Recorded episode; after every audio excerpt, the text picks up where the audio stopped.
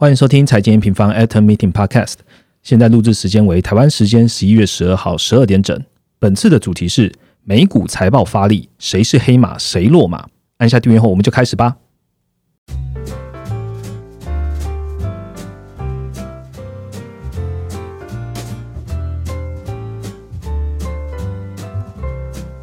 Hello，大家好，我是财经平方的 Roger。首先呢，先跟大家分享一个好消息。就是我们的 ETF 的影音课程呢，已经破千人预购喽。啊，同时呢，我们也会打开第三个解锁，跟大家之前说好的，也就是讲师的 Q&A 直播尬聊了，确定就加开了哦。那还在犹豫的朋友呢，可以点击下方的链接，就可以跟一千位学员一起上课了哦。好，这一次的 p a c k a g e 也要跟各位听众朋友特别来公告一下，因为真的，嗯，太多的听众朋友在反映啊，就是哇，N 平方的 p a c k a g e 其实含金量还有资讯量其实都非常的大，非常的充足，这样，所以一整集听下来啊，不但要用原速原原倍速来听啊，还。需要一些时间来消化，所以我们本周开始呢，我们尝试将一周的 After Meeting Podcast 变成两集，然后并且呢，就是在你们现在听到的礼拜天的原时间，还有礼拜二早上来上架哦。大家可以在周日的时候啊，听完了吸收一下，然后就进到我们的快报来看一下，诶，研究员每次讲的报告啊，它的内容、它的图表到底怎么样，来自己去。呃，想分析自己的一些看法，然后在礼拜二早上的时候呢，可以反复的确认跟你的理解的方向是否是一样的哦。不过这样的一个改变呢，是我们做了一次的尝试，所以还是可以希望听到用户的回馈啦，看可以怎么样调整，让大家是最好吸收的。大家可以在下方用评论的方式来告诉我们了哈。好，进入正题了。上个礼拜，我们和定毛产业笔记的站长合录了一个产业特辑。那其实有用户反映说，哇，只讲了科技产业不够，不够，不够。那好，那我们今天呢，就会讲了更多产业的话题哦。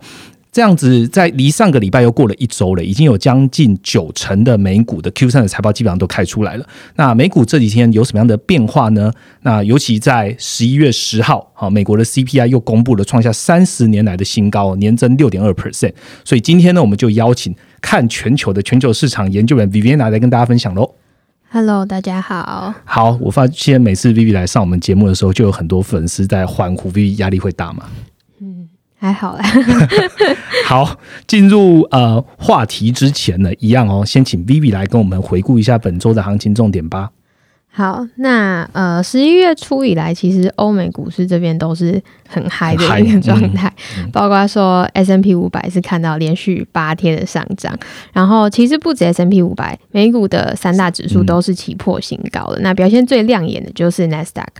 然后，同样属于科技性质的费板，更是涨幅非常的凶猛。过去一个月以来，上涨了接近二十个 percent。同时，欧股这边也是创新高的一个状态。但是，这样的涨幅呢，在这个礼拜看到有一个中断，主要就是在周三的 CPI 公布之后。不过，我自己会觉得这比较是属于涨多修正的一个性质是比较多的。因为就像我们之前讲的，CPI 这个数字可能到明年第一季之前都还是会在非常高的一个位置。那这一次来看的话，其实市场似乎也没有做一个太过度的反应。那新兴市场这边相对就比较弱一点。不过，其实，在新兴市场这里面，我们同样还是可以看到比较强势的区域区域，像是台股最强台股，对台股就是一个大反攻嘛，一举站回万七。那这个礼拜，尤其是在周一周二的时候，涨势也是非常强的一个状态。那在汇市这边，呃，美元指数这个礼拜是有回到九十五以上，是今年的一个高点。美国的十年期公债也是这个礼拜看到小幅的回到一点五 percent 以上，那这两个其实同样都是受到礼拜三的一个通膨数据来去影响。不过除了美国这边呢，汇市这边也是在呃最近几周有看到比较弱的，像是澳币跟英镑啊。那澳币跟英镑为什么会看到比较弱势的原因呢？主要是因为。呃，前一周英国央行跟澳洲央行都分别有举行利率决策会议。那这两个央行呢，虽然都是持续朝向紧缩去迈进，可是他们在最新一次的会议上面，他们的鹰派的一个呃幅度其实是不如市场想象来的紧缩。例如说，英国央行它就是呃超乎预期的，并没有做升息的一个动作嘛，所以导致说过去两周以来，这两个会是看到一个比较大幅度的回落。那原物料市场呢？其实这一两周是看到一个比较全面的降温了，尤其是在工业金属跟农产品。那只有贵金属来看的话，最近几周是表现比较强势的。那主要是因为还是因为通膨影响啊，就是通膨持续的在向上，然后再加上说刚刚讲的央行，呃，有些央行的紧缩是不如预期的，来带动说，例如说像美国这边的一个实质利率就是来到历史新低的位置。好。谢谢本周的行情重点哦。今天的主题主要会 focus 在我们呃，因为研究员这边昨天。呃，十一月十一号发布的最新的快报，快报的主题是美国 Q 三财报优于预期，二零二二应该关注的重点板块。那欢迎大家等一下呢，可以打开这个快报，跟我们一起阅读。那讲到财报和大家最关注的科技巨头啊，我这边也要花一点点的时间来介绍一下。呃，在 Podcast 界不可不听的 M 观点哦，其实 M 观点大家应该都熟悉啊，也是 M 平方的好朋友 Mula。那他是科技巨头解码的主笔嘛，他大概这个频道呢，一周。是两次更新的这样的一个内，主要分享的是数位经济、投资理财、商业思考，还有一些时事分析。像近期分享的元宇宙啊、特斯拉，甚至到四大公投的议题呢，都可以在米 l a 口中听到他精辟的分析哦。黑平方也曾经在美国大选这个议题上啊，和米 l a 一起在 p a c k e t 上讨论过。我相信有在 M 平方的听众朋友，你应该都蛮认识米 l a 或是认识 M 观点的。那有兴趣的听众朋友想多了解呢，可以跟 M 平方频道一样，一起订阅起来哦。好，那我们就开始今天的主题吧。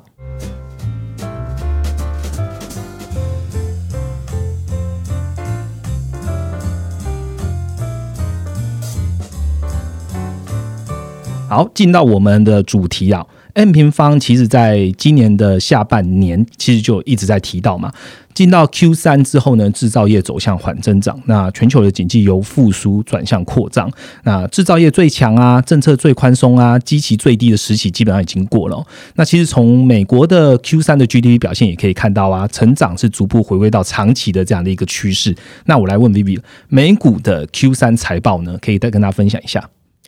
好，嗯，这一次的财报啊，其实你如果单单从整体的一个数字来看，它好像没有太亮眼的表现，可是市场反应却很好。那其实这就是呃，我们一直提到缓增长的一个影响。其实不只是 Roger 刚刚提到 GDP 的表现啊，像是美国第三季的零售销售，它的绝对金额也是低于 Q2 的。可是呢，呃，财报它这一次同样是反映。同一件事情，那我们去看一下 S N P 五百的一个 E P S，第三季的 E P S 是疫情以来首次没有在单季创高的一个状态。那第三季的 E P S 大概是五十一块左右，那跟上一季相比是小幅的下滑，年增大概是呃只稳在三十五 percent 左右。可是为什么财报公布？开始公布到现在已经公布了九成以上嘛，却激励美股这样的一个大涨，然后去带动全球市场，包括说风险情绪的一个回温。其实这最重要的原因是在于市场预期。那市场预期的部分呢，其实在经过了一年的一个大规模的宽松啊，然后还有今年上半年看到财政的一个刺激，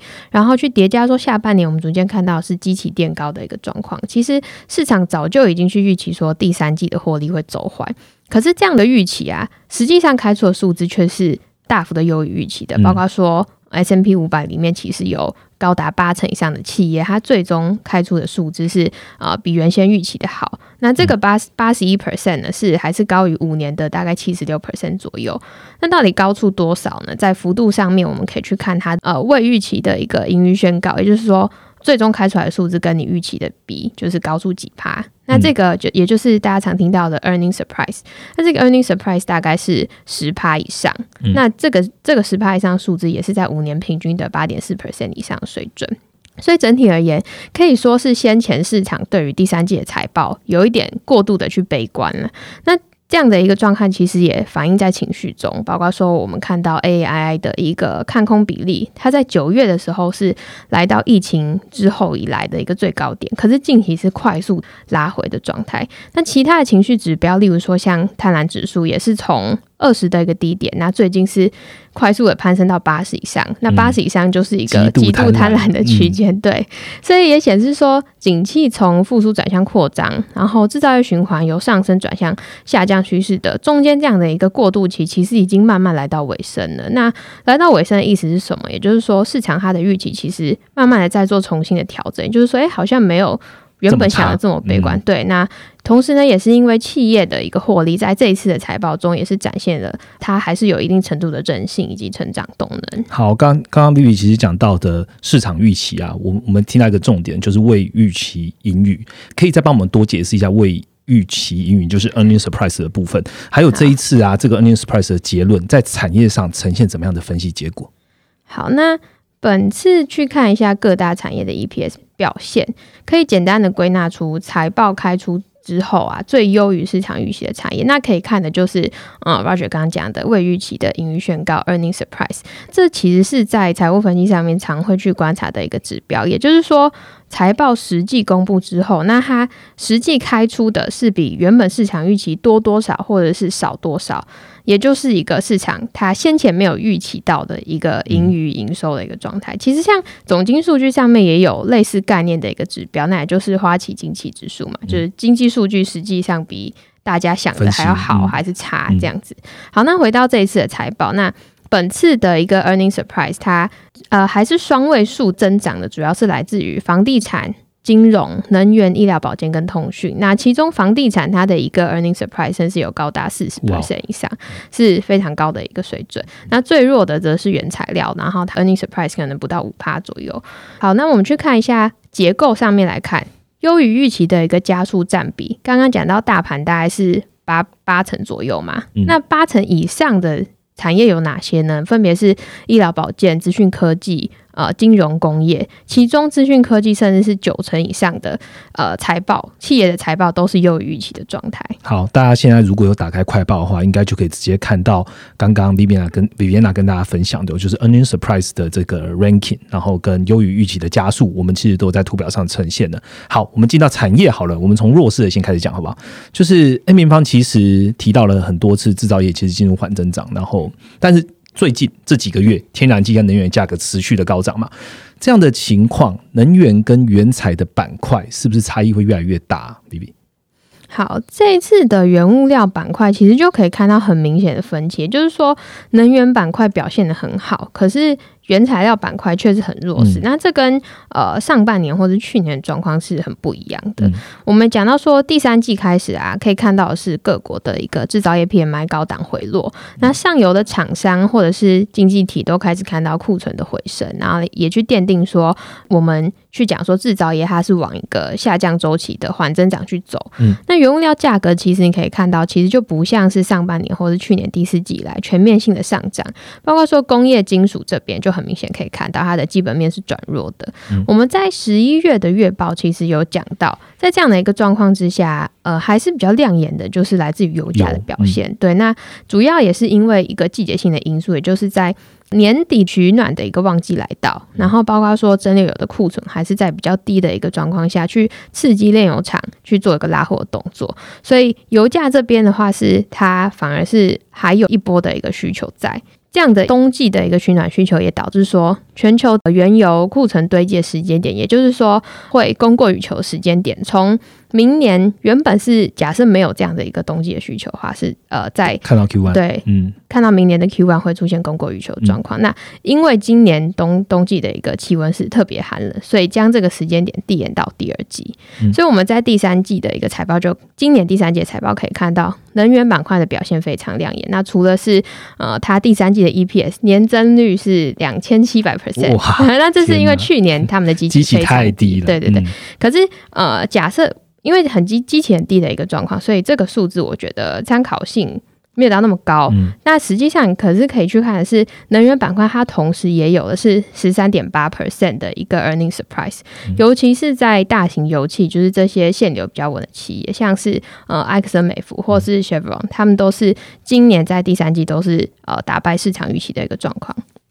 不过呃，相比之下，呃，原材料板块就是表现的比较弱势的。其中刚刚有提到，它除了 earning surprise 很低之外，它的一个优于预期的加速占比也是相对来讲。其他板块里面比较弱势的，嗯，所以整体来说，原物料市场已经过了全面最强的一个时期。可是，在冬季的季节支撑之下，能源板块它短期可能还是会有比较好的表现。但是，这样的一个表现会到什么时候呢？就是要去时时刻刻去留意说它的一个供需反转时间点。那目前最新的预测是递延到 Q two 嘛，那建议大家可以呃逐月来去观察一下。各大的一个像是 EIA 或者 IE 或者 OPEC 他们的一个预期有没有去做调整？那工业金属的话，就是很简单，从价格来看，普遍上它的一个报价其实就都没有在创高，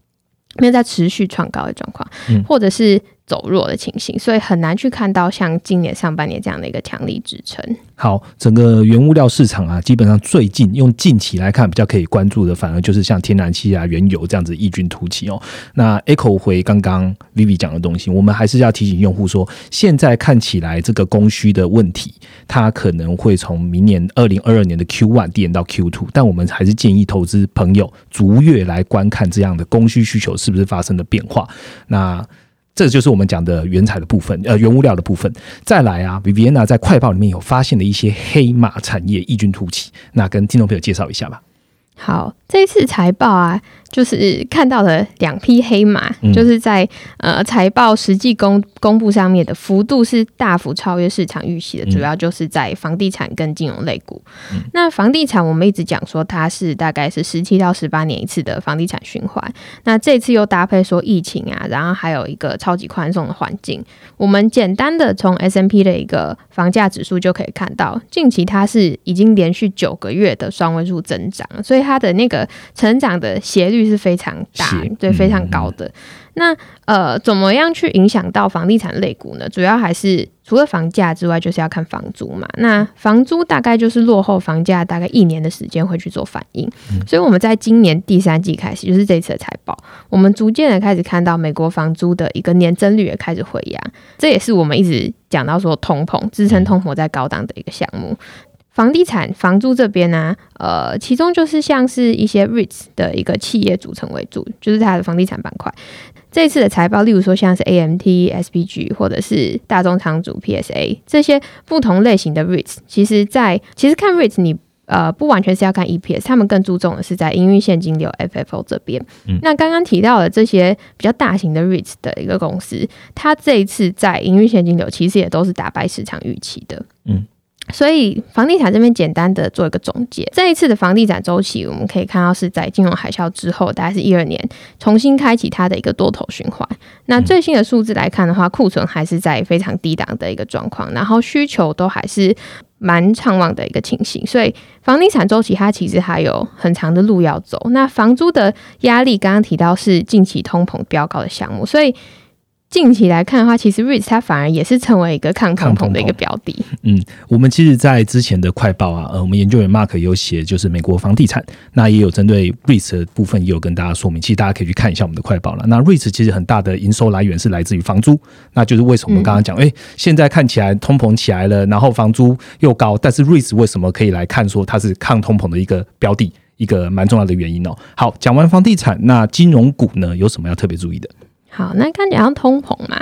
这一次同样受惠到就是还有金融类股。那因为上半年呢，我们知道景气的预期是在回稳，那更重要的是通膨预期是。飙涨的一个状况，所以这样情形就带动说，过去一到两季我们可以看到是直利率曲线它快速的转向陡峭的一个情形。那随着说大概是在呃年终之后，我们有一直在讲说缩债嘛，这样的一个紧缩预期攀升，然后这其实都是会有利于金融股它的一个营收，那也带动说第三季像是美国银行、花旗或是富国这些比较大型的银行或是金融机构，他们的。财报表现也都是很强劲的，其实也不只是在美股，从台股其实有一样的状况。我们知道台股八九月的时候有一个比较长的一个盘整期嘛，其实在这个修正期，我们可以看到说金融类股表现是相对对相对撑盘的。然后因为观察一下外资的资金，其实也很多都是一直在流入金融股的。嗯，好，那金融股。呃，后续怎么看？我会觉得说，它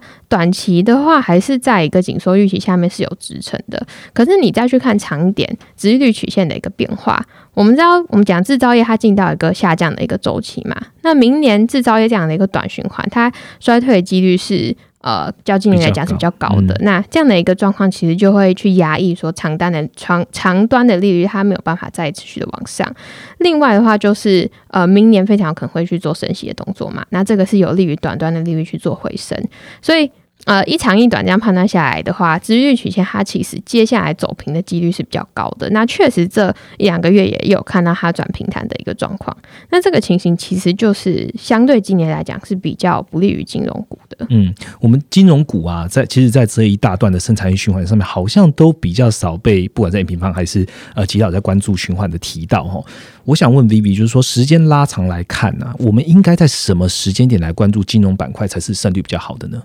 好，那嗯，就借这个机会来讲一下。嗯，其实有利于金融股最好的一个时间点，我自己会觉得是在复苏段，也就是殖利率曲线明显转向陡峭的一个时期。所以，如果你把 S M P 五百的金融的一个板块跟大盘同时拉出来看，你会很明显看到，像是九零、一九九零，或者是两千年之后，甚至是零九年金融海啸，它虽然是有。金融板块、金融产业就是爆发的一个呃衰退，可是对零九年之后。你还是可以看到金融类股都有拉出一段 outperform 的涨幅，那主要是因为银行的获利就是来自于利差。那在复苏段的时候，除了信贷活动它开始好转，利差的空间也开始回升，所以这样的情形就会有利于金融股它的一个获利，或者是说呃市场预期它的获利会好转，那资金就会随之流入嘛。可是当景气走到一个扩张段，扩张段我们会看到其实是直利率曲线平台，有点像是我们现在的一个状况。那再加上说，随着一直紧缩、紧缩、紧缩到呃后期，呃景气比较后期的时候，你其实会看到是信贷活动慢慢的在放缓。这个时期呢，其实金融股相对于大盘的表现就会走走向比较正，但它不一定会 underperform，可是它呃相对复苏段来讲的话，可能就是比较没有那么大的一个空间。那唯一的例外就是在呃八零到九零年代的时候，因为政策的一个因素嘛，那我们知道那时候八零年代雷根的一个放任经济学，然后包括说呃克林顿他废除了那个格拉斯的一个法案。然后全面的一个监管开放，都会都使得那个时候的金融股它还是保持比较强势的一个状况。那这个是一个例外啊。嗯，好，谢谢 Vivi 跟我们讲，现在从财报看到这边来，其实我们整理了两个重点在这一集的内容里面。第一个就是说，在原物料板块。那可以看到的就是能源板块跟原材板块基本上走势是呈现分歧的，但我们还是希望关注，就算能源板块因为天气因素，然后让它近期的表现是比较 outperform，我们还是要关注一下它在明年 Q one 甚至递延到 Q two 它的供需反转的时间点。那再来看到异军突起的两只黑马，基本上就是房地产跟金融股。那大家可以持续来关注一下房地产跟金融类股这两个板块，在接下来 Q four 啊，或是明年通膨议题持续升温的情况下，它们的走势会是如何？好，下一集我们会针对三个从 Q 三财报看到的产业趋势着手哦，而且很巧合的是，也不算很巧，就趋势其实是 mapping 的，可以完整的呼应白宫发布的百日供应链报告哦。那下一集呢，我们会在十一月十六号早上八点的时候上线，那大家可以一起来关注一下我们下一集的内容。好，本节的内容就到这边哦。如果觉得不错呢，给我们下方五颗星的评价，并且可以留言让我们知道怎么样可以做得更好。那我们就下一集见喽，拜拜，拜拜。